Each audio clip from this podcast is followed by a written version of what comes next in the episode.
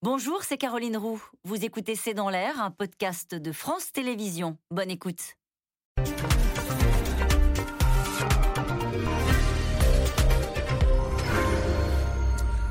Bonsoir à toutes et à tous. 7% de croissance. Bruno Le Maire se félicite du rebond spectaculaire de l'économie française qui a connu l'an dernier, tenez-vous bien, son taux de croissance le plus fort depuis 52 ans, depuis 1969. Et c'est aussi l'un des taux de croissance les plus élevés en Europe. Alors question, quels sont les ressorts de ce rebond spectaculaire S'agit-il d'un feu de paille financé à crédit ou bien Emmanuel Macron peut-il se targuer d'un bon bilan sur le front économique Salaire, emploi, dette, quelles sont les forces et les faiblesses de l'économie française Quelles perspectives pour 2022 C'est le sujet de cette émission de ce C'est dans l'air intitulée ce soir 7% de croissance, le miracle français. Pour répondre à vos questions, nous avons le plaisir d'accueillir Jean-Marc Daniel. Vous êtes économiste, professeur à l'ESCP Business School. Je rappelle votre livre Histoire de l'économie mondiale, c'est aux éditions Talendier. Sophie Fay, vous êtes journaliste à l'Obs. On vous retrouve tous les matins sur France Inter pour vos histoires économiques. Gaëlle Mac, directrice déléguée de la rédaction de Challenge. Et Mathieu Plane, vous êtes économiste, directeur adjoint au département analyse et prévision de l'OFCE, à lire L'économie française 2022 aux éditions La Découverte. Mathieu Plane, on commence avec vous. 7% de croissance, bah, on n'avait pas vu ça depuis 1969, donc ça nous ramène, c'est un chiffre pompidolien, on va dire. Bruno Le Maire s'est félicité d'un rebond euh, spectaculaire, a-t-il dit? Oui, oui. Alors, c'est vrai que le rebond est spectaculaire, hein, c'est clair. Il a été plus fort que prévu. Hein. On n'avait pas forcément anticipé un tel rebond.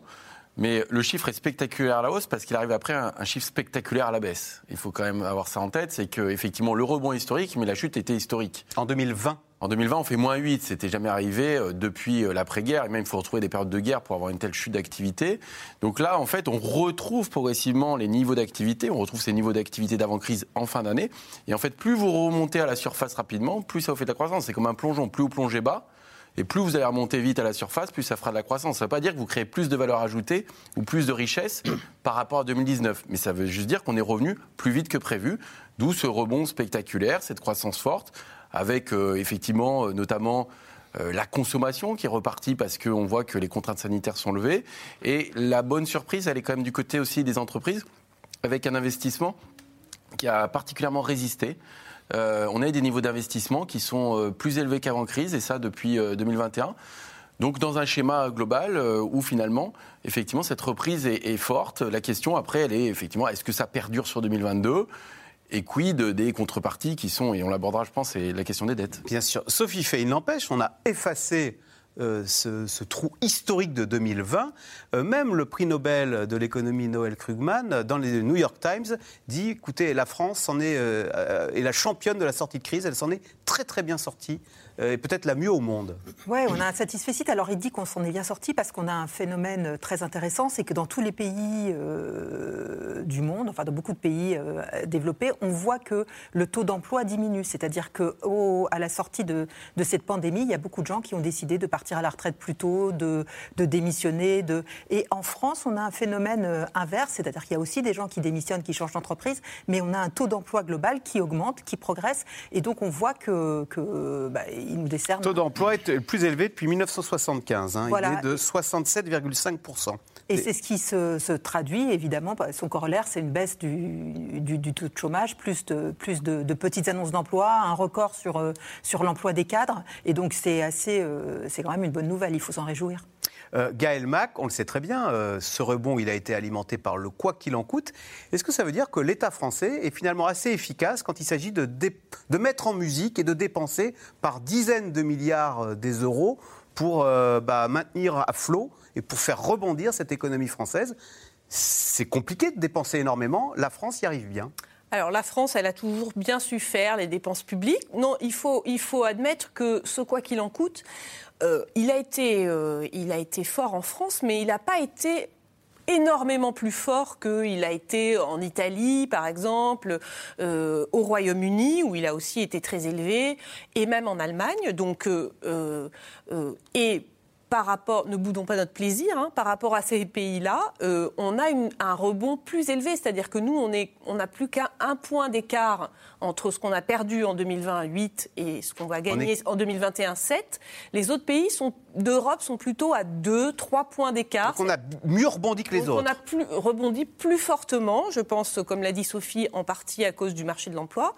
Et c'est vrai qu'il y a eu une, une dépense euh, fastueuse. Hein, je veux dire, euh, euh, il me semble que Olivier Dussopt a dit 140 milliards euh, d'aides de, sur 2020, 2021, 2022 début 2022, donc c'est pas encore terminé. Il va encore avoir quelques milliards, même s'il y en aura moins.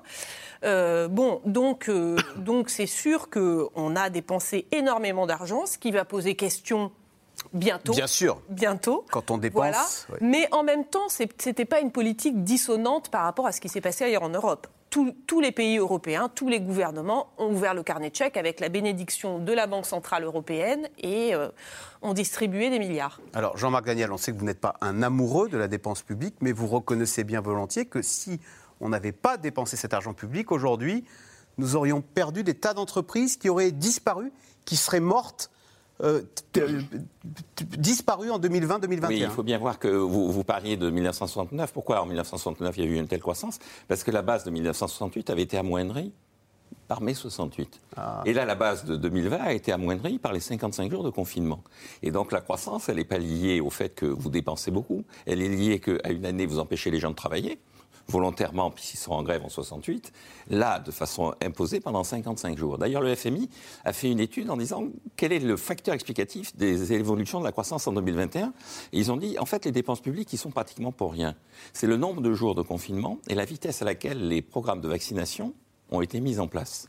Et donc, effectivement, vous avez eu un choc sur l'économie qui était un choc qui était lié à la pandémie, un choc exogène, avec une situation dans laquelle on a étouffé, empêché l'économie de fonctionner. Et puis dès qu'on a pu libérer l'économie, dès qu'on a trouvé un moyen de répondre à la pandémie autre que euh, l'oisiveté forcée, à ce moment-là, c'est reparti. Ce qui est intéressant dans ce qui se passe, à mon avis, par rapport à ça, c'est ces trois éléments. C'est que les autres pays qui ont été les plus touchés par la pandémie, en Europe, puisqu'il y a quatre pays qui ont vraiment été très secoués par la pandémie, les autres qui sont dans la zone euro, je pense à l'Allemagne, je pense à l'Italie, je pense à l'Espagne, sont dans une situation où la croissance est alors après, il faut faire le bilan sur les deux, mais la croissance se traduit par un maintien de leur compte extérieur, voire un excédent renforcé en Italie. Et nous, en revanche, nos comptes extérieurs se détériorent. Alors, on, va revenir. Ce que vous voulez dire par là, c'est que la France a perdu des plumes dans sa capacité à exporter à l'occasion de cette euh, épidémie. À produire, elle, a maintenu le pouvoir d'achat de sa population. Et comme il n'y avait pas de travail en regard, eh bien, on est allé chercher du travail à l'extérieur.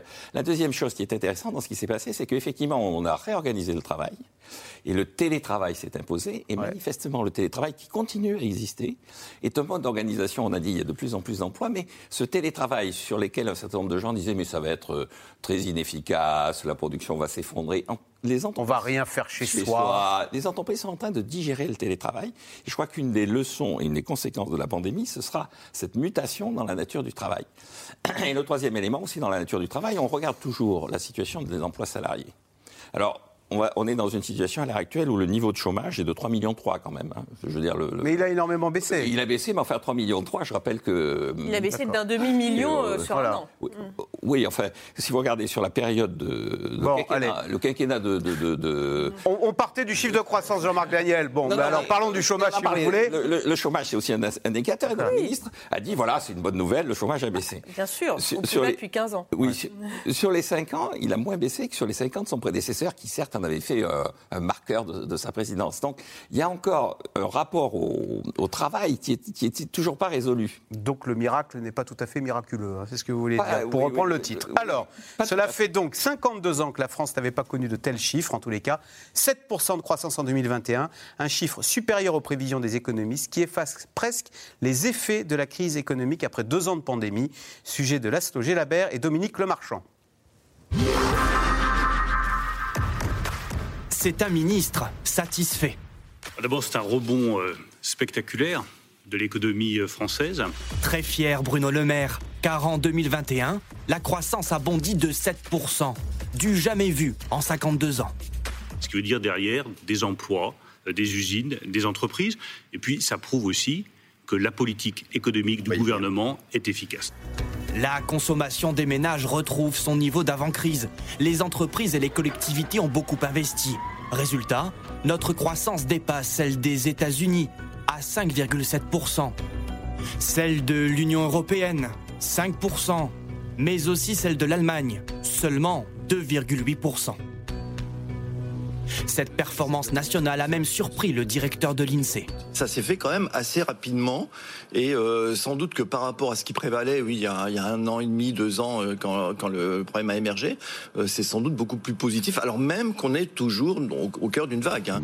Sauf que juste avant ce bond historique, il y a eu un plongeon tout aussi historique du PIB, moins 8% en 2020. L'épidémie de Covid-19 met l'économie française au tapis alors, face à ce qui est présenté comme une bonne nouvelle par le gouvernement, la gauche préfère relativiser.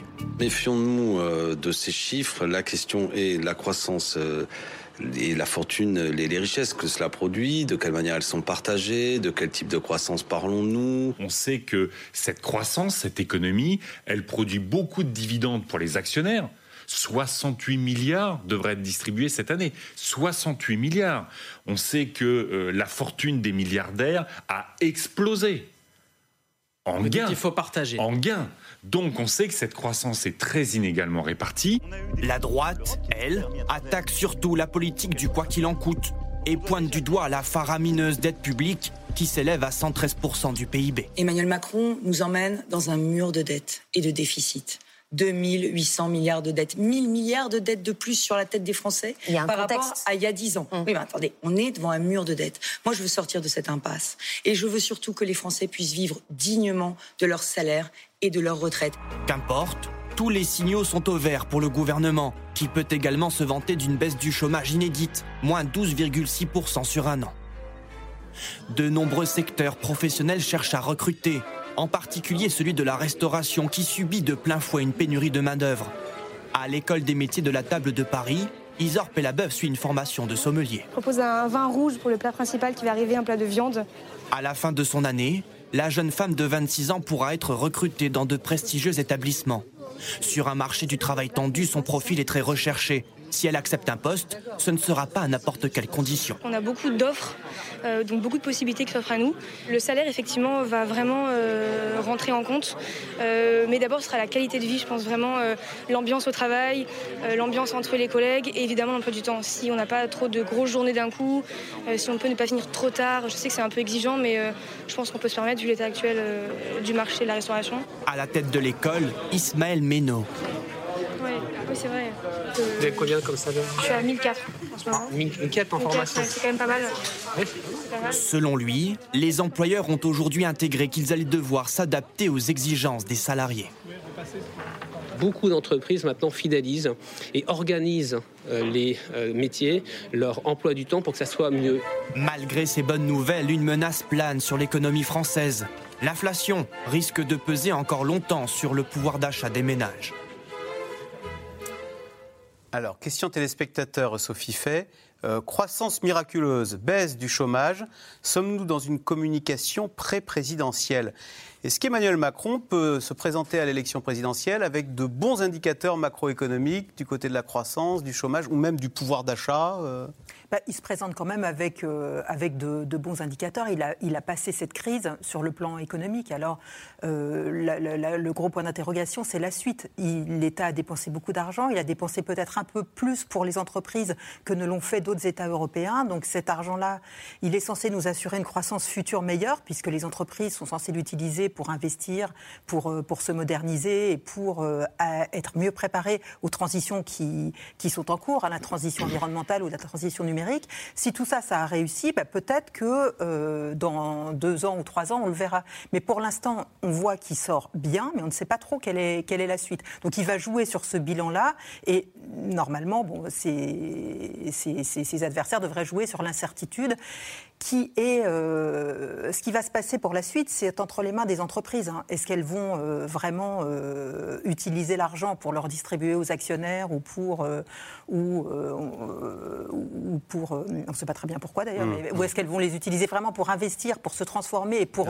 pour prendre la vague? On voit que le, le FMI, dans ses prévisions, dit bien que la, la, hum, le bouillonnement qu'on a là va pas durer très longtemps. Ça, ça, va durer encore un an, puis après, ça retombe dans la, la croissance normale. Et donc, à ce moment-là, est-ce qu'on aura un appareil productif qui euh, permet d'avoir un gâteau plus grand à partager, ou bien est-ce qu'on aura toujours le même Et c'est à ce moment-là qu'on aura l'heure de vérité, c'est pas tout de suite. Et oui, d'autant que Mathieu Plane, le gouvernement ne cesse de nous dire, bah, cette dette qu'on a accumulée, on va la rembourser grâce à ce bouillonnement dont vous parliez, grâce à ce gâteau qui sera plus grand. Euh, Est-ce que c'est une stratégie? Je veux dire, cette dette qu'on a accumulée, euh, quelle est la stratégie du gouvernement pour la rembourser? Est-ce qu'il faut croire à ce discours, mais nous la rembourserons par la croissance que martèle Bruno Le Maire? Je vous sens dubitatif. Euh, oui, je suis dubitatif. C'est-à-dire que bien sûr, la croissance est un vecteur important euh, pour rembourser la dette, parce que c'est la base des recettes fiscales. Donc si vous n'avez pas de croissance, vous n'avez pas d'assiette fiscale, vous n'avez pas de rentrée fiscale, et il est très difficile de rembourser. En revanche, ce qu'il faut savoir, c'est qu'on a des niveaux de déficit et de dette qui sont élevés parce qu'on est dans une situation particulière, qu'il y a eu aussi des mesures pérennes, comme la baisse des impôts sur la production. Euh, et la question qui va se poser, c'est est-ce qu'on peut vivre euh, durablement avec un déficit comme ça? Euh, C'est la première chose. La deuxième chose, c'est que en réalité, les règles budgétaires ont complètement volé en éclats avec la crise. Donc, il y a le 3% de déficit. Le 3% n'existe plus. On est à 7% de déficit hein, en 2021. Exactement. Alors, c'est ce que prévoit effectivement Bercy. Donc, les 3% euh, ont sauté en éclat, mais ça ne veut pas dire que c'est pour toujours. C'est qu'il y a des négociations euh, au niveau des pays européens pour de nouvelles règles budgétaires.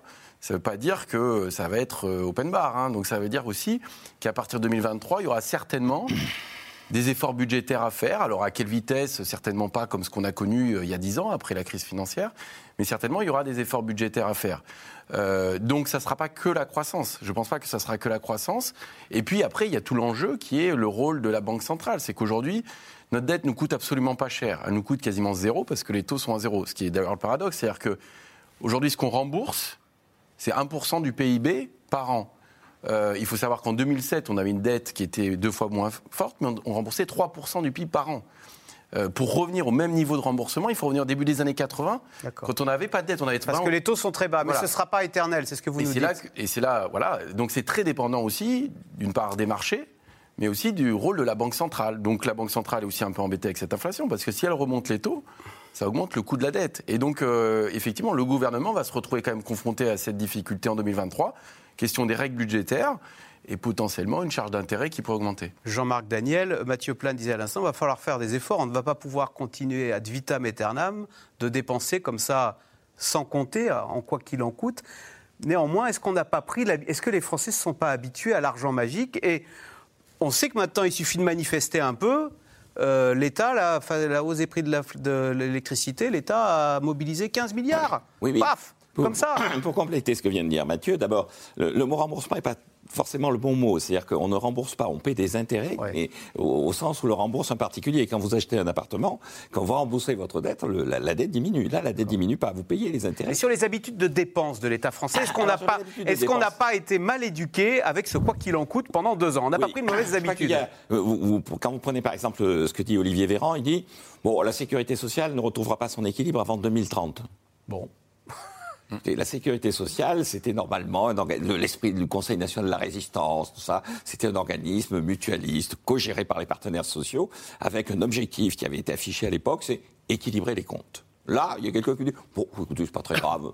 D'ici 2030, on va continuer. à Les faire des tests, ça a coûté en janvier 1 milliard et demi d'euros. Avant, quand il y avait un déficit de 3 milliards de la Sécu, on était effrayés. Bon là, 1 milliard et demi en test. Alors, un, un des enjeux, et, et Mathieu l'a dit, c'est nos rapports avec l'Europe. Les 3%, ça fait très longtemps qu'ils n'existent plus en réalité. En réalité, vous avez une règle où on doit équilibrer sur longue période, puis il y a des cycles économiques, donc là on a droit à un peu de déficit, et puis il y a des circonstances exceptionnelles. Et donc là, depuis mars 2020, nous sommes en circonstances exceptionnelles. Mais après l'élection, là, on va sortir des circonstances exceptionnelles. Et donc, on va se retrouver en face des gens qui ne vont pas nous demander de modifier les règles budgétaires, qui ne vont pas nous parler des 3%. Ils nous arrêtent pas de nous dire, mais vous savez, les 3%, c'est fini. Vous avez signé un traité en 2012, et ce traité prévoit que vous équilibrez sur longue période les comptes. Donc, vous devriez le faire. Et donc, mais tout ça se passera après l'élection présidentielle. Donc, dans l'immédiat, je comprends M. Bruno Le Maire, je comprends le président de la République. Il ne va pas arriver en disant, écoutez, il y a eu un miracle, mais alors, si vous votez pour moi, vous allez voir, les impôts vont augmenter, les dépenses vont diminuer. Bon. Je le vois mal faire une campagne électorale dans ce, sur ce thème-là. Mais je pense, et là je rejoins Mathieu, je suis assez dubitatif sur le fait que le quoi qu'il en coûte puisse perdurer, ne serait-ce parce que Donc les circonstances exceptionnelles européennes arrivent à leur terme. Ouais, c'est la chose qu'on ne veut pas dire parce qu'on est à deux mois et demi du premier tour de la présidentielle. Une fois, je ne vois pas le président de la République dire Mon programme, ça va être. Voilà. Gaël Mac, euh, est-ce que c'est vrai? On a peut-être potentiellement, dans les années à venir, une nouvelle crise en Europe avec des pays euh, qui diraient euh, ça va bien maintenant de dépenser sans compter. vous vous comportez comme les Grecs au début de, l'euro. Ou est-ce que non Les Allemands, on a l'impression, ce sont. bon, ils acceptent maintenant nos déficits? Moi, je dirais que par rapport à la Grèce, la France, c'est un peu too big to fail. C'est un trop gros pays pour. Donc nos voisins vont accepter nos déficits. Je veux dire, ce qu'il faut quand même voir, c'est que dans, le, dans les critères de Maastricht, dans le pacte de stabilité européen, ce qu'on avait oublié aussi, c'est qu'il y a quand même 60% de dette publique, hein, normalement. Dans... Voilà, alors ça, ça fait quand même très longtemps que ma question, est-ce que les Pays-Bas pourraient commencer à dire attention, Paris fait n'importe quoi et je vais en parler. Ils le font régulièrement et ils vont encore le faire. Et ils pourraient être entendus? Et euh, il, y aura des, il y aura, on en discutait avec Jean-Daniel, il y aura des Tchèques euh, ou des Slovaques. Les Slovaques. Les Slovaques ils sont dans la zone euro. Il y aura toujours des frugaux, il y aura des Finlandais. C'est un débat. et, euh, on, les renverra à leurs études ou ça pourrait mal, mal se terminer? Ça pourrait, ça va quand même créer un débat compliqué. Mais je veux dire, en France, les 3 avant le Covid. Combien de fois on l'a atteint? On l'a atteint euh, peut-être euh, une fois euh, laborieusement et, je veux dire voilà et plein de, et, plein d'années précédentes, on ne l'atteignait pas déjà. On nous a pas sorti de l'Europe pour autant. Il va y avoir de nouveau une discussion. ça va être éclair, clairement, on va fermer des robinets. Ça va être beaucoup plus sévère et on va revenir. Mais pas de crise en vue. Voilà. Mais je ne pense pas qu'il y ait une crise où la France soit mise de côté. Je pense que ça va être compliqué. Mathieu Plane, il n'empêche, euh, le gouvernement a des déficits. Est-ce que ça nous est complètement égal et on va faire des déficits ad vitam aeternam? Ou est-ce qu'il y a un moment, il va falloir boucher des trous? Est-ce que ce sera par la fiscalité? On sait qu'il y a eu beaucoup d'épargne accumulée pendant ces deux ans, 170 milliards si je ne me trompe. Est-ce qu'il n'y aura pas la tentation d'aller récupérer un petit peu de cette épargne qu'on a accumulée, que certains ménages aisés ont accumulée? Euh, oui, la tentation est assez évidente. Euh, et, vous le retrouvez dans tous les pays d'ailleurs. Hein. Il y a un trou dans les déficits et il y a de l'épargne accumulée. Euh, effectivement, si vous cherchez de l'argent quelque part, vous allez regarder où il y en a. Et donc, effectivement, là où il y en a qui s'est accumulé, c'est sur le compte des ménages. Alors, effectivement, c'est plutôt les plus aisés qui ont épargné. Et puis, à ça se double autre chose. C'est-à-dire que finalement, le quoi qu'il en coûte, mais surtout les politiques monétaires qui ont été nécessaires hein, pour sauver les économies, ont conduit à injecter énormément de liquidités hein, euh, sur les marchés notamment euh, et à gonfler en fait le prix euh, des actifs financiers, donc de la bourse. Vous voyez, on a atteint des sommets. L'immobilier également. Et donc, si vous voulez, vous avez quand même quelque chose de très paradoxal une crise sans précédent et des patrimoines qui n'ont jamais été aussi élevés, parce qu'il y a de l'accumulation d'épargne, plus la valeur des actifs. Donc, va se poser quand même la question, si vous devez chercher des ressources fiscales, effectivement, euh, de cette valeur de patrimoine, euh, où est-ce que vous récupérez? Ce qui ne va pas être une mince affaire, hein, parce que ce n'est pas populaire, hein, euh, tout ça. Hein. Et donc, personne ne va communiquer aujourd'hui, dans une campagne présidentielle, sur faire des économies drastiques, augmenter les impôts. Donc, mais la question va se poser, et, et c'est compliqué. C'est compliqué parce que, d'abord, sur la fiscalité du capital, on voit qu'il y a une concurrence entre pays. Et puis c'est toujours des annonces qui sont assez impopulaires. Donc, euh, mais je crois que, le, effectivement, après l'élection, on aura certainement des annonces un peu plus.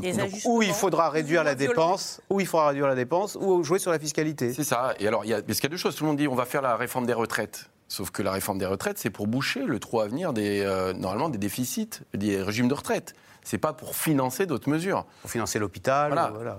Donc la question, c'est par exemple, effectivement, si vous faites un nouveau plan hôpital, si vous baissez les cotisations pour les salariés, si vous baissez les impôts sur la production, c'est comment vous le financez. Aujourd'hui, dans aucun programme, vous avez ce qu'on appelle un, cadrage macroéconomique, c'est-à-dire une réflexion globale de euh, où vous donnez, où est-ce que vous reprenez? Est-ce que vous faites des déficits transitoires? Et donc, en fait, aujourd'hui, il y a quand même un grand flou et on risque d'être un peu rattrapé par ça euh, après l'élection.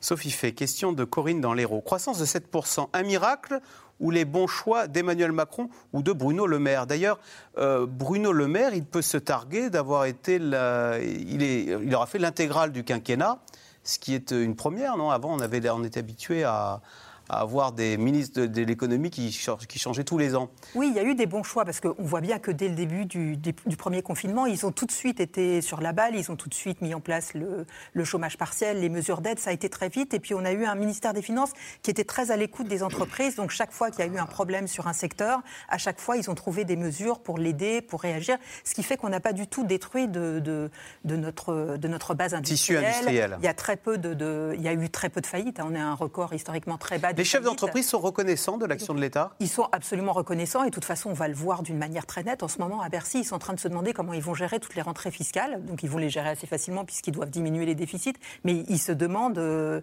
euh, ils sont assez surpris par les bonnes rentrées d'impôts sur les sociétés et les bonnes rentrées de TVA. Donc, on voit quand même que les entreprises font plus de résultats et que ça rentre dans les, dans les caisses de l'État. Et puis, ce, on parlait tout à l'heure de la, de la situation en Europe et de l'attitude de nos partenaires européens. Le fait qu'on ait eu pour la première fois euh, depuis euh, très très longtemps, un ministre qui soit, peut-être la, seule fois d'ailleurs, un ministre qui soit resté tout le quinquennat et qui ait construit une relation avec notamment les Allemands sur beaucoup de sujets, c'est un point positif. En fait, il, quand il, il, parle, il a quand même une certaine. Parce qu'il est là, on le connaît, il est identifié, il parle allemand d'ailleurs. Olaf Scholz le connaît et parce qu'ensemble, ils ont ouvert un, un, un, nouveau front économique dont on ne parlait pas du tout avant, qui est cette question de la souveraineté européenne.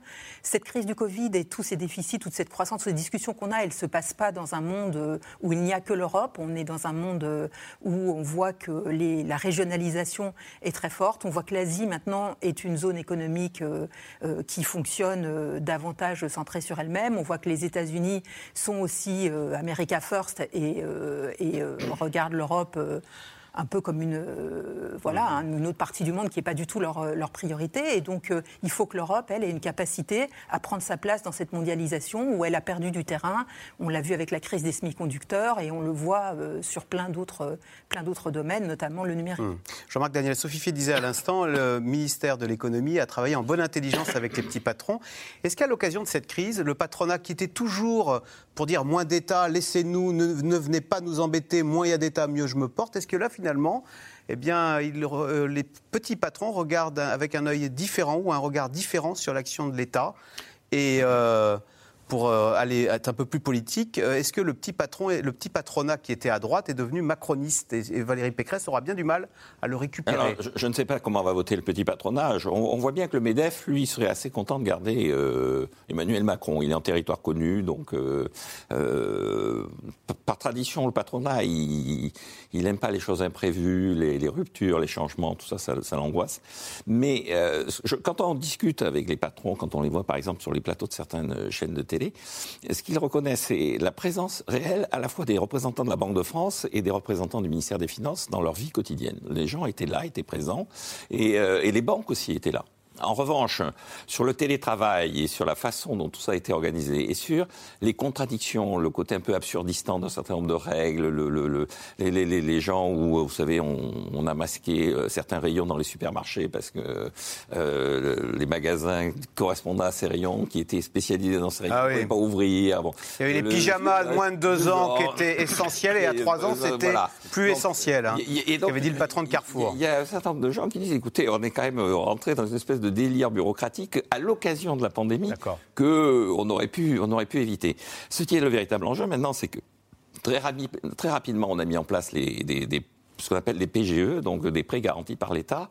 Et là aussi, ce que est en train de constater la Banque de France, qui est celle et la BPI, qui sont les, organismes qui sont plutôt en première ligne, c'est qu'il euh, y, y, aura moins de dégâts. C'est-à-dire les, les, entreprises ont plutôt assez bien traversé cette situation de, pandémie. La dernière remarque que je ferai, c'est que effectivement, le, le, les, patrons, ce qu'ils veulent, c'est euh, pas d'impôts. Et donc, pour l'instant, ils ont bien conscience que le discours qu'on leur tient est un discours. La seule chose qui est à peu près Mais ils espèrent que les impôts tomberont sur les ménages et non pas sur les entreprises au nom de la sacro-sainte politique de compétitivité initiée par François Hollande hein, en 2013. Exactement. Alors avec l'aide d'Emmanuel Macron. Après, après, vous, avec les, enfin non, Macron, oui, mais, mais si vous voulez sur les prélèvements sur les sur l'épargne et tout ça, ce qu'on voit commencer à circuler, notamment dans les working papers du FMI et de l'OCDE, c'est Souvenez-vous, on a fait ça à Chypre au moment de la crise, et puis on a fait ça au moment de la crise du SME en Italie. Donc euh, le, gouvernement Amato, pour sauver la, présence de l'Italie dans le projet européen et dans le SME, a fait un prélèvement sur les comptes courants. Ah. Donc on regarde comment on a fait. Mais juste pour regarder. Donc, euh, je rejoins un peu Mathieu. Prélever les comptes courants? Sur les comptes courants des, gens qui dépassent une certaine somme, on prélève. Allez hop, au-delà de 100 000 euros, je prends, je prends 10 par exemple. Qui traîne sur les comptes pas, c'est pas une prévision, c'est pas un appel, c'est une menace qui peut exister. Et il y a des gens qui regardent comment ça s'est passé concrètement. Notamment, le plus récemment, c'était à Chypre au moment de la crise de l'euro. Oui, on avait pris de l'argent euh, sur les comptes courantes euh, trop bien garnis. Alors, on l'a dit, la croissance française est l'une des plus fortes d'Europe, une croissance alimentée en partie par les investisseurs étrangers, avec, et c'est nouveau, l'émergence en France de tout un tissu de start-up. Les fameuses licornes, ce sont des jeunes pousses qui sont valorisées plus d'un milliard d'euros, comme un parfum de Silicon Valley à la française. Sujet de Aubry Perrault et Nicolas Baudry-Dasson. C'est une petite entreprise du Nord qui s'envole. En 2022, Exotech, un fabricant de robots pour les entrepôts, prévoit de doubler son chiffre d'affaires et avec ses effectifs.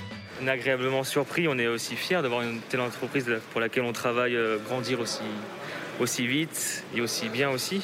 Vite et bien, de quoi faire venir les membres du gouvernement sur le site la semaine dernière. Car Exotech vient de rejoindre le club des licornes françaises. Ces entreprises innovantes est valorisée à plus d'un milliard de dollars. L'avenir de l'économie selon le ministre de la Transition numérique on voit que dans le monde entier, aujourd'hui, les, très grandes entreprises industrielles qui tirent la croissance, par exemple, des États-Unis, c'est SpaceX et Tesla. SpaceX et Tesla, ça n'existait pas il y, a 25, il y a 25 ans. Nous, on a une conviction, c'est grâce aux ingénieurs français, grâce à l'écosystème qui existe, grâce aux politiques qu'on a menées depuis 5 ans, on peut faire émerger de nouveaux euh, automobilistes, de, nouveaux, euh, euh, de nouvelles entreprises aéronautiques ou aussi dans l'alimentation, dans la transition énergétique. On en voit de plus en plus. Alors, pour faire émerger d'autres start-up françaises, le gouvernement annonce mettre 2 milliards d'euros sur la table. L'hexagone porté par le succès de ses 26 licornes, comme Doctolib, Blablacar ou Back Market.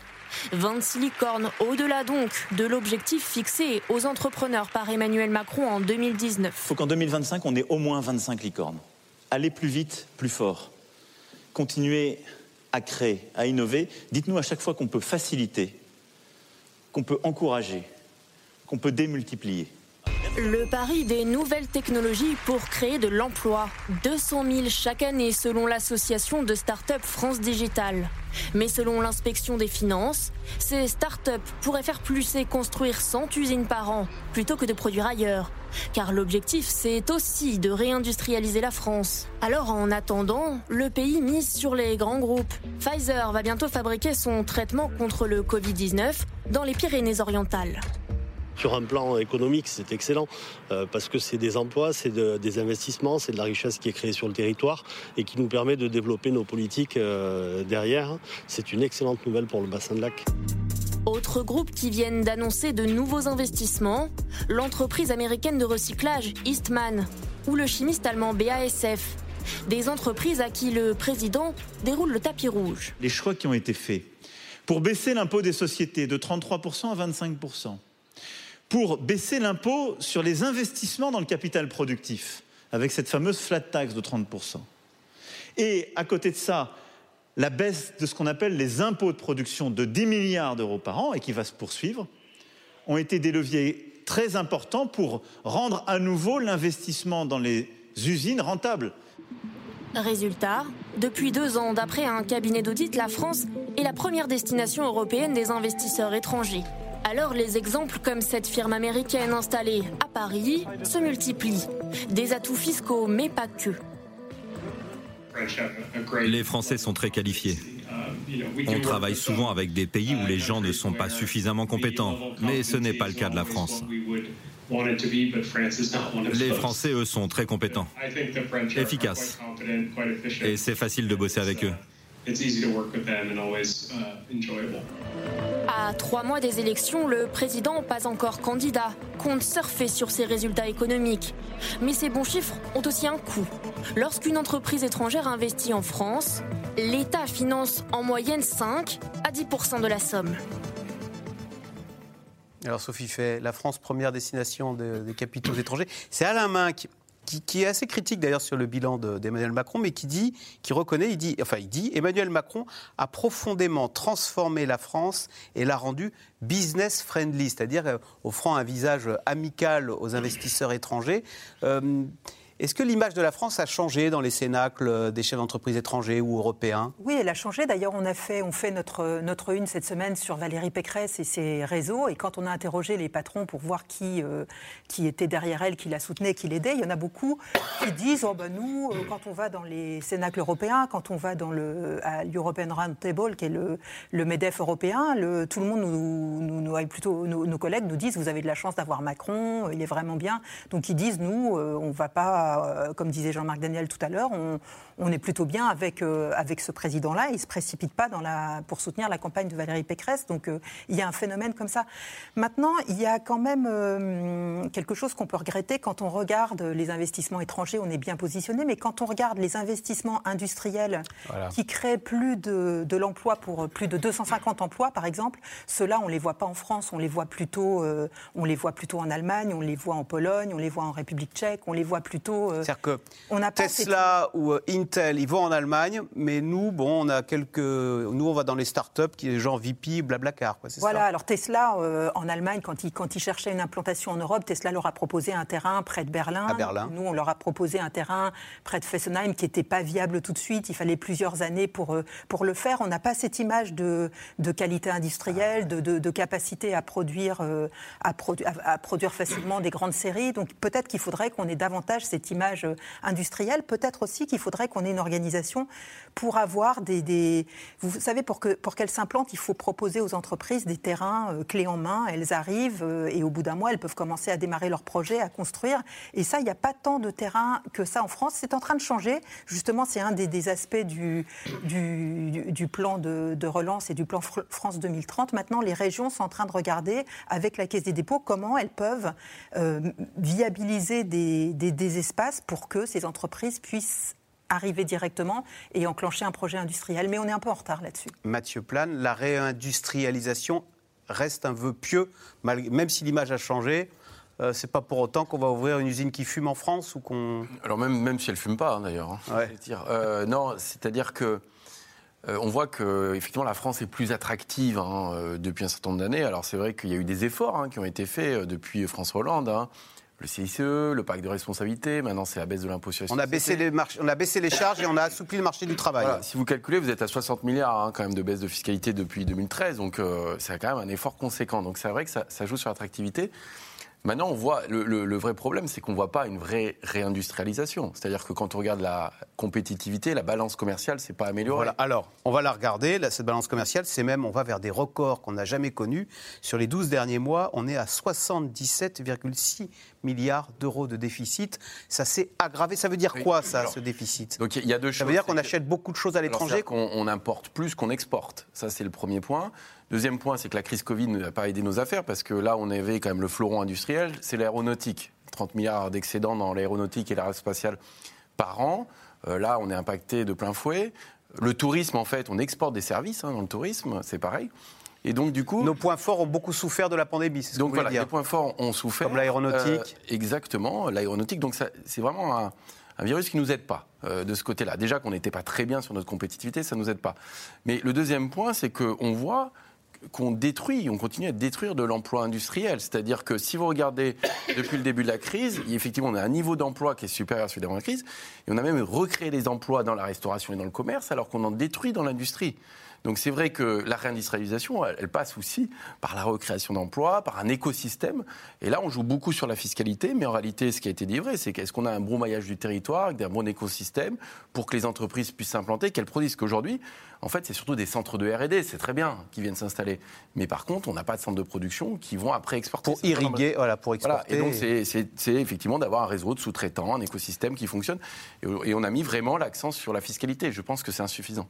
Euh, ça veut dire quoi, euh, euh, Jean-Marc Daniel? Ça veut dire que quand Emmanuel Macron se targue d'avoir créé un million d'emplois sous son quinquennat, en fait, c'est pas tant des emplois industriels dans des usines. Là, quand on veut réindustrialiser la France, pour l'instant, ça ne se traduit pas concrètement Et ces emplois, ils sont plus dans les services, ils sont plus ces, euh, serveurs chez McDo ou préparateurs de commandes On, l'a vu dans le, reportage, il y avait deux phases dans le reportage. Il y avait les licornes. Les licornes, ce pas des étrangers. On voyait des gens comme Frédéric Mazella qui a créé Blablacar, qui vaut 2 milliards. Hein. Blablacar, c'est une institution, ça a, créé, ça a été créé il y a 15 ans, ça s'appelle Blablacar depuis 10 ans. Donc c'est tout nouveau. Et, et c'est pas de l'industrie. Je rappelle d'ailleurs que... En... Donc c'est bien ça Mais oui, très bien, oui. Et en 2016, quand il était ministre de l'économie, Emmanuel Macron, quand il a été allé au CES de Las Vegas, il avait dit, je n'ai aucune nostalgie industrielle. Les gens qui pensent qu'on va recréer des emplois industriels en France se trompent. Nous allons créer les emplois de demain et pas les emplois d'hier. Donc je pense que il a... Donc toutes ces start-up, pour vous, c'est pas du vent quand on dit que VP vaut 3 milliards, c'est-à-dire presque autant qu'Air France, sauf qu'on ne connaît pas. Bon, VP ici, c'est les, vêtements qu'on achète sur Internet. Hein. Euh, Doctolib, qui vaut plus de, voilà, on voit la liste, qui vaut 1 milliard 140 millions. Tout ça, c'est pas du vent. On se dit un crack boursier et c'est fini tout ça. Euh, l'important, c'est indépendamment un crack boursier, mais vous savez, les cracks boursiers, euh, les entreprises automobiles, ils passeront aussi s'il y a un crack boursier. Mais ce qui est important dans tout ça, c'est que effectivement, il ne faut pas se faire d'illusions. L'avenir, c'est plutôt dans ce type d'emploi. Et même si on faisait des emplois industriels, il n'y aura pas d'emplois industriels. Récemment, quand Donald Trump avait vanté le retour de General Motors du Mexique en Caroline du Sud, euh, euh, on, interroge Marie Barra, la directrice générale de General Motors, et on lui dit Vous avez créé combien d'emplois en Caroline du Sud? Mais zéro. Mon usine, elle est totalement automatisée. Une ah. usine automobile, maintenant, c'est uniquement des robots. Le seul enjeu, c'est effectivement l'entreprise de nettoyage, parce que les robots, ça ne supporte pas la poussière. Mais les emplois, ce que vous appelez des emplois industriels, ça n'existe plus et ça va continuer à disparaître. Alors, il y a un autre élément qui est un élément, donc, dans la deuxième partie du reportage, tous ces gens qui viennent chez nous, euh, on voit notre déficit commercial se creuse, et puis il y a euh, ce qu'on appelle les services. C'est-à-dire, il y a, d'autres mouvements que nous avons avec l'étranger. On ne se contente pas de leur vendre. On a parlé des dividendes des entreprises. Les entreprises, quand nos entreprises sont propriétaires d'entreprises à l'étranger, elles reçoivent des dividendes qui rentrent mmh. chez nous. En revanche, quand une entreprise étrangère est propriétaire d'une entreprise en France, on lui paie des dividendes qui, quittent. Et donc, dans notre balance des paiements courants, qui trace ces mouvements de capitaux, le poste revenu déplacement est en train de s'effondrer. C'est-à-dire, on paie de plus en plus d'entreprises étrangères venues en France, et nos entreprises récupèrent de moins en moins. C'est-à-dire que l'argent qu'on dépense chez Google, il part aux États-Unis, mais nous, euh, malheureusement, on n'a pas de Google à l'étranger, qui fait qu'on aurait des capitaux qui seraient rapatriés en France. Et, quand l'élu local dit c'est une très bonne nouvelle, Tesla va venir chez nous, ou Pfizer, Pfizer va venir chez nous. Une fois que Pfizer aura fait ses bénéfices, mais ils partiront aux États-Unis. Ils vont partir aux États-Unis ou en Allemagne.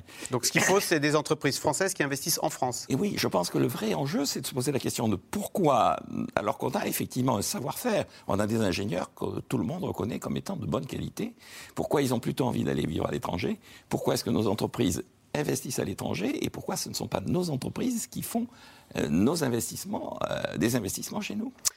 Alors, cette croissance historique, en revanche, ne bénéficie pas à tout le monde. Selon les derniers chiffres de l'INSEE, 2 millions de travailleurs vivent en dessous du seuil de pauvreté. C'est ce qu'on appelle les travailleurs pauvres. Et vous allez le voir dans ce sujet de Mélanie Nunes et Pierre Dehorne, certains retraités sont aussi contraints de garder un travail pour pouvoir joindre les deux bouts. On regarde. Une fois par semaine, dans ce quartier populaire, c'est jour de marché l'occasion de faire des affaires. Tomates, j'ai. Les tomates ne sont pas chères, vous n'avez qu'à regarder. Hein. Et de se retrouver entre amis. Daniel perçoit 1000 euros de retraite par mois, insuffisant pour vivre. Alors à 70 ans, il continue de faire des petits travaux, ici ou là. Je fais quelques petites bricoles, quoi. Vous voyez ce que je veux dire hein Ça améliore bien les fins de mois, quoi. Et sans ça, vous pouvez pas vivre Ah, ce serait un peu, un peu plus... Je pourrais pas me faire euh, du petit surplus, je pourrais pas, non voilà. Les petits surplus, des petits oh, plaisirs ben, un, petit resto, un petit voyage, voilà. Payer le café à mon copain. Ben oui, vous savez, vous avez vu la retraite qu'on a. Euh, bon, ben, si ma, femme a travaillé un petit peu, bon, mais ça fait un peu complément. Mais enfin, bon, c'est pas, c'est pas récompensé par rapport aux années que, que j'ai bataillé dans le, 42 euh, ans de bâtiment, quoi. Ah, il y a de la colère, oui, c'est sûr. Il y a un peu de colère, oui, c'est sûr. Mais on peut rien y faire. Hein. Des fins de mois difficiles quand d'autres ont basculé dans la grande précarité. Aujourd'hui en France, plus de 9 millions de personnes vivent sous le seuil de pauvreté. À quelques mètres de là, un repas chaud est proposé tous les soirs à ceux qui ont faim. Le principe, c'est une soupe, un plat, un dessert. Dans la salle, certains ont pourtant un travail. C'est le cas d'Anastase, 62 ans. Il gagne moins de 1000 euros par mois.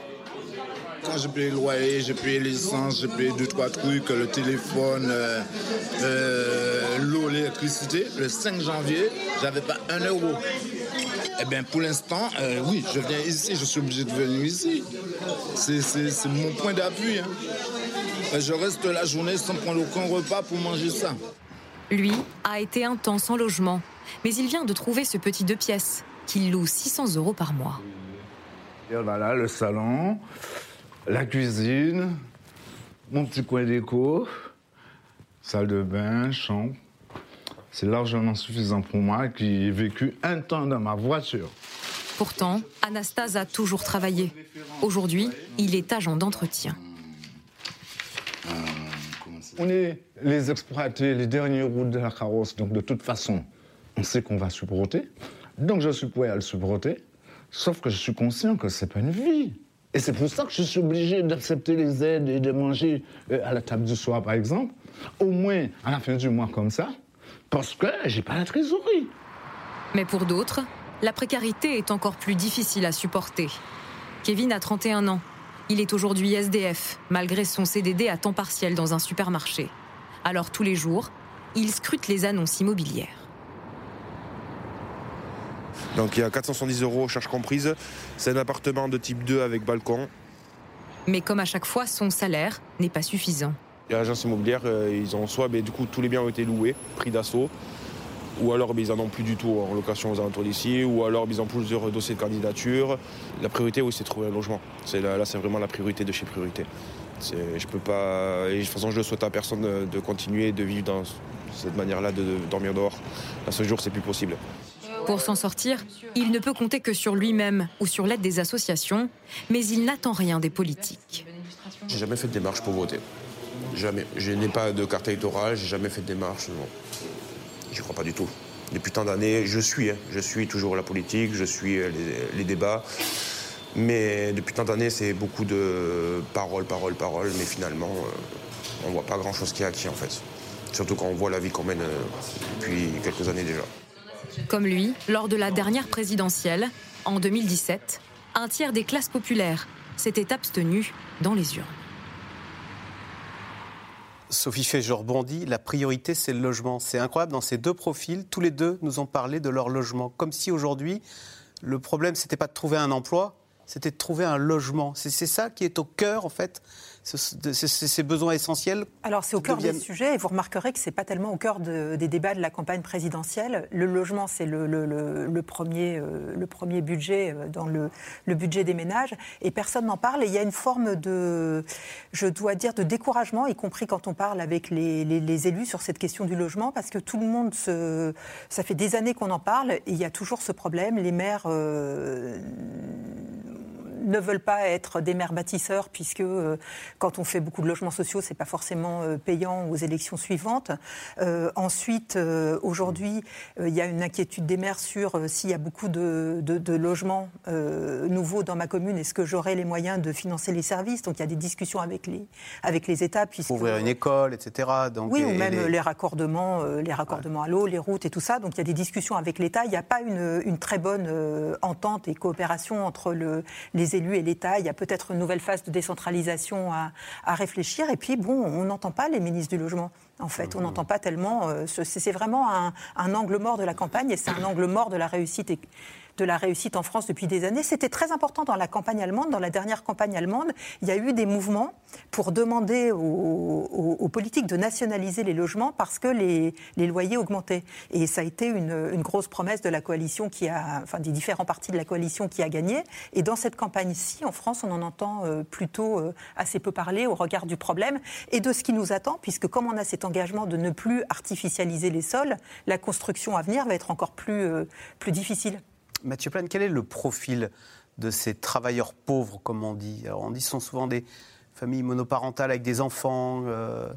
Alors, les profils, oui. Euh, alors, des travailleurs pauvres, il faut rappeler hein, ce que c'est la pauvreté. Euh, c'est une pauvreté monétaire, hein, c'est-à-dire que c'est des gens qui ont moins de 1100 euros pour une personne seule de revenus par mois.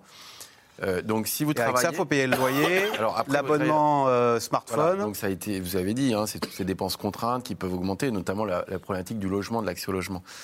Euh, la réalité, c'est que normalement le SMIC est au-dessus de du seuil de pauvreté. hein. Euh, Et normalement, il y a même la prime d'activité. Sauf que, en réalité, beaucoup de ces gens-là qui sont au SMIC sont à- à temps partiel.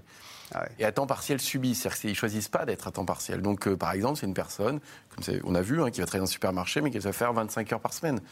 Euh, et là, vous basculez dans, la pauvreté. Et donc, ça, c'est très difficile. Vous avez 30% des gens au SMIC qui sont à temps partiel. Euh, quand vous n'êtes pas au SMIC, vous n'avez que 10% des gens. Donc, en fait, ce n'est pas qu'un problème de niveau de salaire, c'est aussi la possibilité de travailler. Vous avez aujourd'hui en France un million et demi de personnes qui souhaitent travailler plus et qui sont dit, euh, en fait, ça s'appelle le sous-emploi. C'est des temps partiels subis. C'est des gens qui sont à temps partiel mais ils ne le choisissent pas. Et donc, en fait, c'est pas qu'une histoire de salaire, c'est aussi la possibilité d'obtenir des contrats à temps plein, un peu plus sécurisés que des CDD à répétition. Et donc, ça, c'est que l'enjeu du salaire. C'est là-dessus où je voulais euh, pointer. Et puis, il y a l'enjeu, bien sûr, des dépenses contraintes qui est quand même très important. Gaël Max, ce matin, Bruno Le Maire a exhorté les entreprises à augmenter les salaires. Euh, Est-ce qu'il n'y a pas aussi une question, notamment face à une inflation, le prix des, fruits et légumes plus 9% sur un an. Euh, Alors est-ce que c'est à l'État de faire un, un chèque, un chèque fruits et légumes, comme le recommande Famille Rurale, ou est-ce que c'est aux entreprises d'augmenter euh, de 9 pour couvrir cette inflation Oui, ben, il y a des négociations là en ce moment. euh, donc dans, sec- dans certains secteurs, euh, ça aboutit, comme euh, l'hôtellerie-restauration, où quand même sur l'ensemble de la grille, il y a une augmentation de 16%. Donc euh, c'est pas inutile. Mais après, la question, effectivement, c'est bon, on, le SMIC a augmenté un peu en France. Il avait Il augmente beaucoup plus en. Allemagne, de plus 25%, en Allemagne, voilà. Et en France, de moins de, de 0,9%, je crois. Hum. Euh, voilà, il, mais il était quand même, il, il reste le SMIC à 60% du salaire médian en France et 50% même après augmentation du salaire médian en Allemagne. hein. Donc euh, on partait pas du même... euh, Du Ce que vous voulez dire, c'est qu'il était beaucoup plus bas comparativement en Allemagne par rapport au niveau de vie des Allemands. Exactement. Donc il était bien plus bas. Donc là, c'est une sorte de rattrapage. Notre SMIC en France avait pour réputation d'être généreux. Donc euh, Ce sont, les, ce sont nos voisins qui se sont mis à la page, en fait, qui nous ont un peu rejoints. Généreux étant, étant peut-être pas le bon Bien terme, sûr. mais en tout cas, voilà. Parce que les travailleurs pauvres, il y en avait en Allemagne, il y en avait au Royaume-Uni, il y en avait en Espagne, il y en avait partout. Alors en plus. France, il y avait quand même, on parlait plus euh, du problème du chômage et euh, de l'importance du chômage qui quand même a, a un niveau historique élevé. Je veux dire, même aujourd'hui où on se félicite d'avoir le chômage le plus faible depuis 15 ans, c'est quand même 7%. Donc je, je pense pas, oui 8%. Donc je pense pas que ça soit euh, une Mm, manière de se satisfaire de ça. Que des travailleurs pauvres. Les travailleurs pauvres étant un sujet qui était euh, beaucoup plus un sujet américain ou allemand parce qu'à un moment ils avaient, ils ont eu des mini-jobs, des jobs à 1 euro, etc. Puis ils ont introduit à leur tour le salaire minimum. Maintenant, ce sujet arrive parce qu'il y a l'inflation, effectivement, euh, qu'il y a le logement, comme l'expliquait euh, Sophie, et les carburants aussi, hein, qui ont énormément augmenté. Donc il y a, euh, il y a un niveau de dépenses contraintes la France se satisfait toujours d'avoir un taux de pauvreté qui est relativement plus bas que celui de ses voisins et elle ne regarde pas beaucoup au-delà, mais en fait, il y a quand même toute une catégorie de gens qui, euh, malgré, qui, qui, dans ce taux de pauvreté, euh, sont euh, quand même euh, en. Enfin, je veux dire. Parce que les dépenses vraiment- contraintes, l'essence, les abonnements télécoms qui sont maintenant obligatoires, tous les- les- le logement qui a augmenté, tout ça, ce sont des, des choses qui sont très prégnantes, notamment pour les ménages les plus modestes. hein, Il y a surtout des inégalités parce que si vous travaillez pour un grand groupe, vous allez avoir un bon salaire et puis vous allez avoir de l'intéressement et de la participation. Ça peut faire deux mois, trois mois de salaire en plus. Vous aurez un 13e mois. Dans la restauration, il n'y a pas forcément de 13e mois. Et si vous travaillez pour une. Ces grands groupes ont externalisé beaucoup de services. Ah ouais. Donc, par exemple, on voyait euh, un agent d'entretien. Les agents d'entretien, souvent, eux, ils sont dans des petites sociétés qui n'ont pas. Autrefois, ils étaient chez Renault, maintenant, ils sont dans l'entreprise de nettoyage qui travaille pour Renault. Voilà, donc si vous êtes salarié d'un d'un grand groupe, bah, vous avez tous les, tous les avantages. Vous avez des syndicats ou des représentants de salariés puissants pour euh, négocier vos augmentations de salaire. Quand vous êtes dans une euh, société sous-traitante, bah, déjà votre patron se bat avec son donneur Ouais. d'ordre qui ne va pas lui faire de cadeaux. Et, euh, et ensuite, vous êtes moins organisé en tant que salarié pour défendre votre, votre, votre progression de salaire ou pour obtenir des avantages comme ces intéressements et participations qui sont beaucoup moins fréquents dans les petites, dans les petites entreprises. Donc on va vraiment vers un, un- un système à plusieurs vitesses. Duopole, ouais, enfin, ouais, dualisation plutôt. Jean-Marc Daniel, elle est terrible cette expression travailleur pauvre, comme si au fond le travail ne suffisait pas à vivre dignement de son travail. Et on a l'impression que l'État en a tellement conscience que c'est lui finalement qui apporte le complément de salaire, donc par la prime pour l'emploi, par en distribuant un chèque énergie, en distribuant un chèque inflation. Euh, bah voilà, le patron n'y arrive pas, donc euh, c'est, j'allais dire Emmanuel Macron, c'est la puissance publique qui vient compléter et faire le chèque. Oui. Est-ce que c'est satisfaisant? Non, c'est pas très satisfaisant. Vous savez, il y, a, un- il y a un économiste américain qui s'appelle Nicolas Gregory Mankiw qui a fait 10 principes pour comprendre l'économie. Et le principe 8, c'est euh, le pouvoir d'achat repose sur la capacité de produire des biens et des services. C'est-à-dire qu'un des problèmes de la France, c'est qu'elle ne produit pas forcément à la hauteur de- des besoins de l'ensemble de la population. Comme l'a dit Mathieu, il y a beaucoup de gens qui sont euh, en sous-emploi, sans emploi, il y a beaucoup de chômeurs. Donc il y, a, il y a un besoin de mobilisation pour créer davantage de richesse. On ne pourra donner de la richesse aux gens que si cette richesse a été créée. Je rappelle quand même que quand le SMIG, le SMIG, l'ancien titre du SMIG. Garantie, c'était. Voilà, le SMIG a été créé. Alors, c'est un chiffre euh, que, que- que tout jeune administrateur de lycée reçoit quand il arrive dans la, dans la maison. C'était l'équivalent de 2,30 euros. De pouvoir d'achat. Ah, Le, le SMIG, de- donc, en 1950, quelqu'un recevait. Attendez, par- 2,30 euros d'aujourd'hui? Oui. Le, Alors si- alors- mais alors, le niveau de vie était bien plus bas ou euh, on, Oui. on arrive à s'en sortir avec 2,30 euros d'aujourd'hui? Mais il n'y avait pas de chômage et on travaillait 45 heures par semaine. D'accord. Et donc le niveau de vie des gens a reculé parce que le SMIC horaire a augmenté, mais grosso modo, il y a eu des dépenses plus ou moins contraintes, et puis la durée du temps de travail a reculé, et puis il y a beaucoup de gens qui sont effectivement dans un halo de sous-emploi où ce, ce SMIC actuel n'arrive pas à satisfaire le besoin par rapport à une période où il était beaucoup moins important, mais où on mobilisait la main-d'œuvre de façon. Quand vous vous posiez la question de savoir qui est pauvre maintenant, on a vu des retraités. Là aussi, en 1970, quand l'INSEE a calculé le premier seuil de pauvreté, c'était toujours en pouvoir d'achat, en équivalent, c'était 470 euros. Donc c'est beaucoup moins. C'était deux fois et demi moins de ce Qu'aujourd'hui, qu'aujourd'hui. aujourd'hui. Bon, qui était pauvre à l'époque? Deux types de gens étaient pauvres essentiellement, les retraités et les chômeurs. Ce qui est perturbant à l'heure actuelle, c'est que les retraités, malgré le cas que l'on vient de voir, la moyenne des retraités, c'est la situation est plutôt assez satisfaisante. En revanche, effectivement, des familles monoparentales, des femmes essentiellement, sont dans situation. Se retrouvent seules, évidemment. Seules, avec des enfants. Certes, il y a des allocations familiales, des compléments qui de ne revenus, pas. mais, mais elles n'arrivent pas à faire face. Et donc, je crois qu'il y a une vraie réflexion à avoir sur un, le fonctionnement de notre État-providence, c'est ce que disait dans une célèbre vidéo de notre président de la République, on dépense un pognon de dingue. Et on n'y arrive pas. Et on n'y arrive pas. Il disait, et le pognon de dingue, c'était vraiment sur la pauvreté. C'était pas sur l'État-providence. en On y arrive un peu quand même. Euh, hein. oui, oui, oui, on y arrive un peu, mais il dit on n'y arrive pas. On, vu ce qu'on on dépense un pognon de dingue, on n'arrive pas à un résultat vraiment satisfaisant. Et, et le deuxième élément, c'est que effectivement, une des raisons pour lesquelles on n'y arrive pas, pourquoi C'est que le, le- le pays n'arrive plus à produire assez. Et donc la question, c'est Des emplois à la hauteur de nos voilà, revendications. et- et- Occuper tout le monde. Voilà. Occuper tout le monde. Quand est-ce qu'on va résoudre vraiment ce problème du chômage? On l'a dit, 8%, c'est bien, mais enfin, c'est quand même 8%. C'est 3,5 millions et demi de personnes qui sont sans emploi. Allez, tout de suite, on revient à vos questions. Euh, Sophie fait question de Jean-Pierre dans le Barin. Est-ce que l'inflation ne va pas affecter tous ces bons chiffres? C'est vrai, on parle de 7% de croissance, euh, d'un million d'emplois créés sous le quinquennat, d'un niveau de vie même, nous dit l'INSEE, hein, qui aurait augmenté de, de près de 7% sous le quinquennat. Mais on ne retient qu'une chose, c'est le prix de l'essence Ah oui, qui a flambé. Ben, Et le prix de l'essence et puis tout ce qui vient. On voit bien que euh, les discussions en ce moment entre les grands groupes de l'agroalimentaire et la grande distribution vont se terminer aussi par une hausse des prix.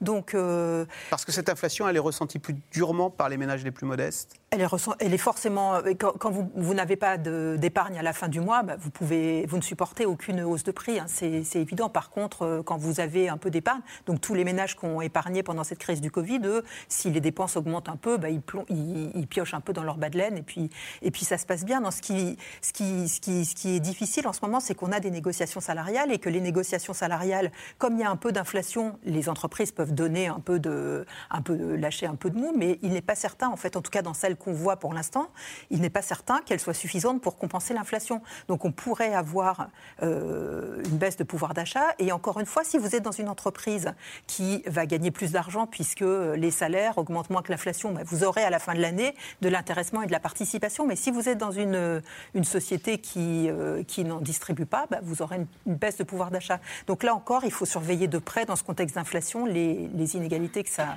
ça produit. Mathieu Plane, la vague Omicron peut-elle faire baisser la croissance en 2022 Alors, c'est effectivement un des nuages pour 2022. Il y en a plusieurs, mais il y a celui-là. Euh, on le voit surtout, j'allais dire, euh, dans l'organisation de la production mondiale, et notamment en Chine. C'est-à-dire que la Chine a fait le choix d'une stratégie zéro Covid. Euh, or, on connaît la contagiosité de ce Omicron et on ne voit pas comment on peut maintenir durablement une stratégie zéro Covid avec une telle contagiosité sur plus d'un milliard d'habitants. Ça veut dire que s'ils continuent dans cette stratégie, ils vont devoir confiner des grandes zones, ce qu'on voit un peu d'ailleurs de la Chine, ce qui pose un problème parce qu'ils produisent beaucoup de composants industriels. Ah.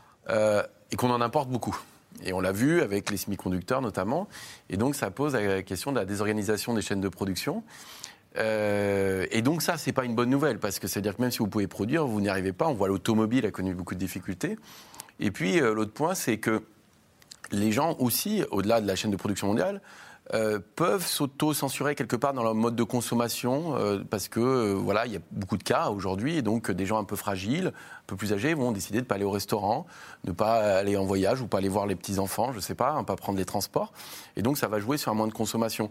Donc c'est vrai que c'est pas une bonne chose. mais pour le moment, c'est assez bien géré. La question, c'est plutôt l'horizon, c'est-à-dire est-ce que c'est vraiment la dernière vague avant la sortie, j'allais dire, ou est-ce que finalement il faut s'habituer euh, dans un système avec des apparitions de variants et l'économie euh, aura comme ça des périodes d'accélération, de freinage, ce qui est quand même très différent. Donc on, ça augmente l'incertitude et l'incertitude c'est jamais très bon. Mmh. Mais vous disiez cette pandémie elle a modifié notre consommation.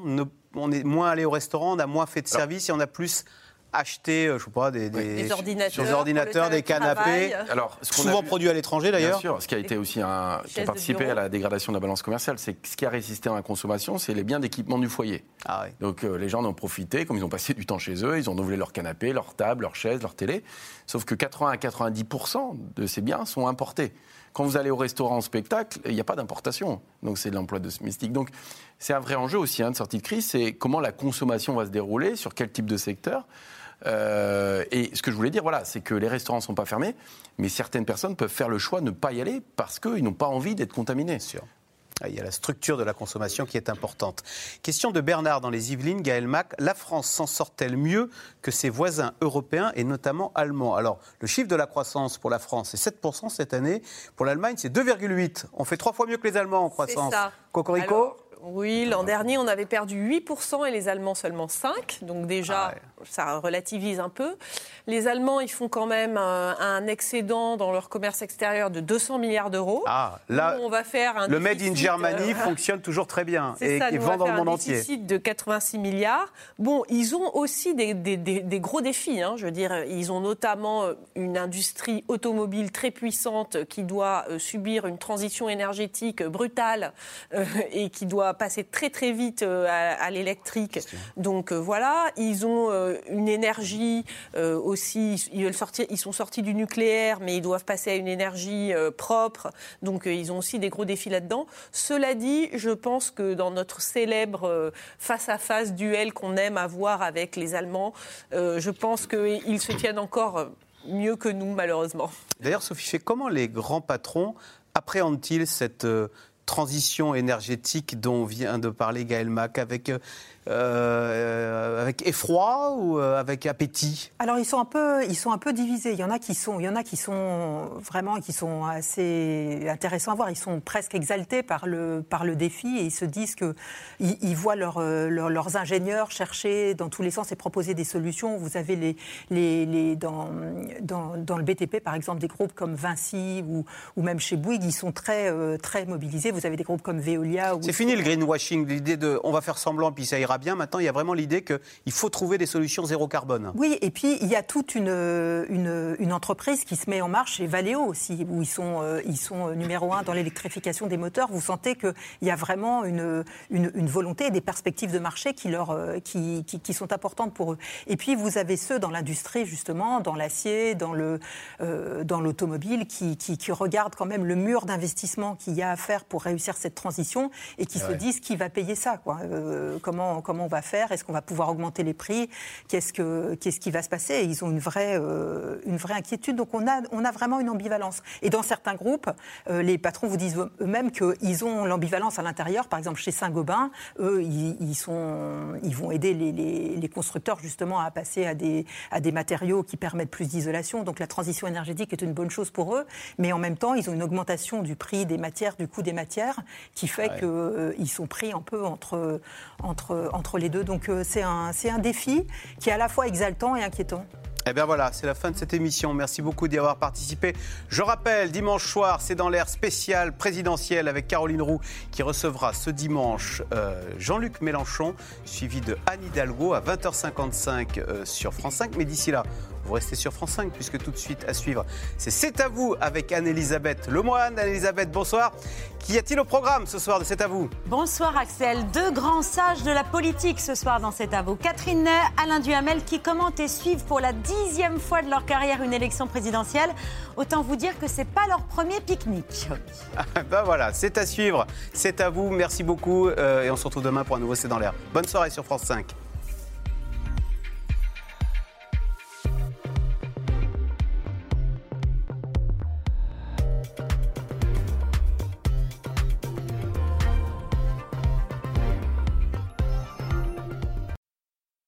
C'était C'est dans l'air, un podcast de France Télévisions. Alors s'il vous a plu, n'hésitez pas à vous abonner. Vous pouvez également retrouver les replays de C'est dans l'air en vidéo sur France.tv.